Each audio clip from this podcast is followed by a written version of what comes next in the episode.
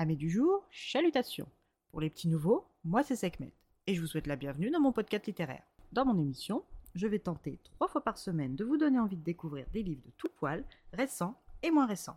Alors, si ça vous tente, c'est par ici la suite. Aujourd'hui, je vais vous présenter Les Confessions d'un sorcier par Delà la magie de Tom Felton, publié aux éditions Le Duc, collection Pop Culture. Amis moldus, préparez-vous à faire un petit détour par votre coffre à Gringotts, car ce livre est une pépite qu'il vous faut vous procurer urgemment. Dans cette autobiographie, Tom Felton nous raconte sa vie auprès de ses nombreuses familles.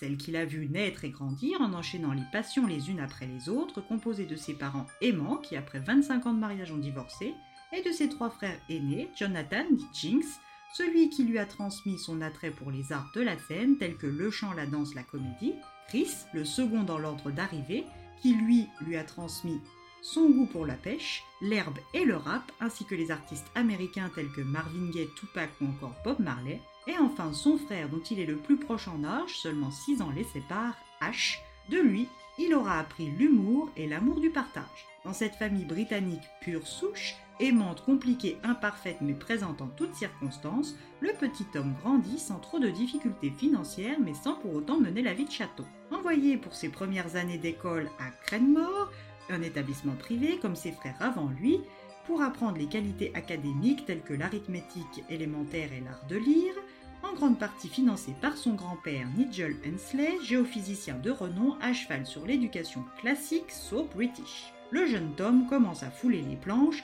et entre dans le monde des castings accompagné de sa mère, toujours aussi ouverte à ses hobbies et ses envies. D'abord casté pour une publicité, le petit anglais part aux États-Unis pour la première fois. Fort de cette expérience, il va se voir ensuite offrir son premier vrai rôle dans The Borrowers et partager l'écran avec John Goodman ou Celia Emery.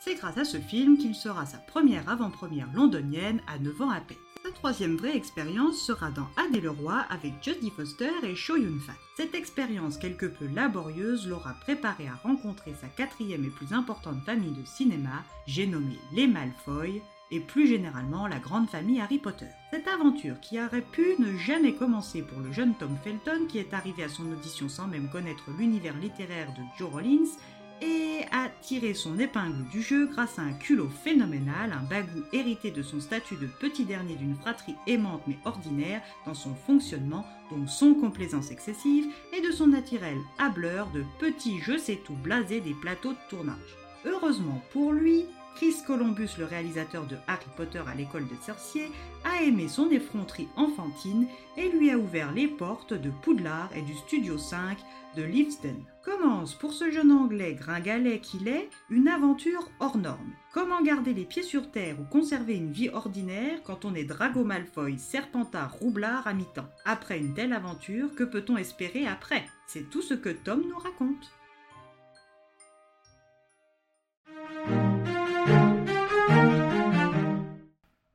Alors, si vous aussi vous êtes Potterhead, n'hésitez pas, ce livre est fait pour vous. Entre les anecdotes de tournage et celles du casting, les secrets de production, les relations étroites et particulières qui se créent au sein d'un barnum comme celui-ci, il y a la vie mouvementée d'un jeune adolescent ordinaire au parcours atypique. 380 pages qui se lisent comme par magie en moins de temps qu'il n'en faut pour dire Wigardium Leviosa. Et eh bien voilà, j'en ai fini pour aujourd'hui. J'espère que cet épisode vous aura plu et vous aura donné des nouvelles idées de lecture. Si vous souhaitez découvrir d'autres petits bonbons littéraires tout droit sortis de ma bibliothèque, je vous retrouve le jeudi 25 mai prochain pour un nouvel épisode. Et si d'ici là je vous manque de trop, n'hésitez pas à me rejoindre sur mon compte Instagram, les lectures de Sekhmet. Sur ce, chalut les amis et à la prochaine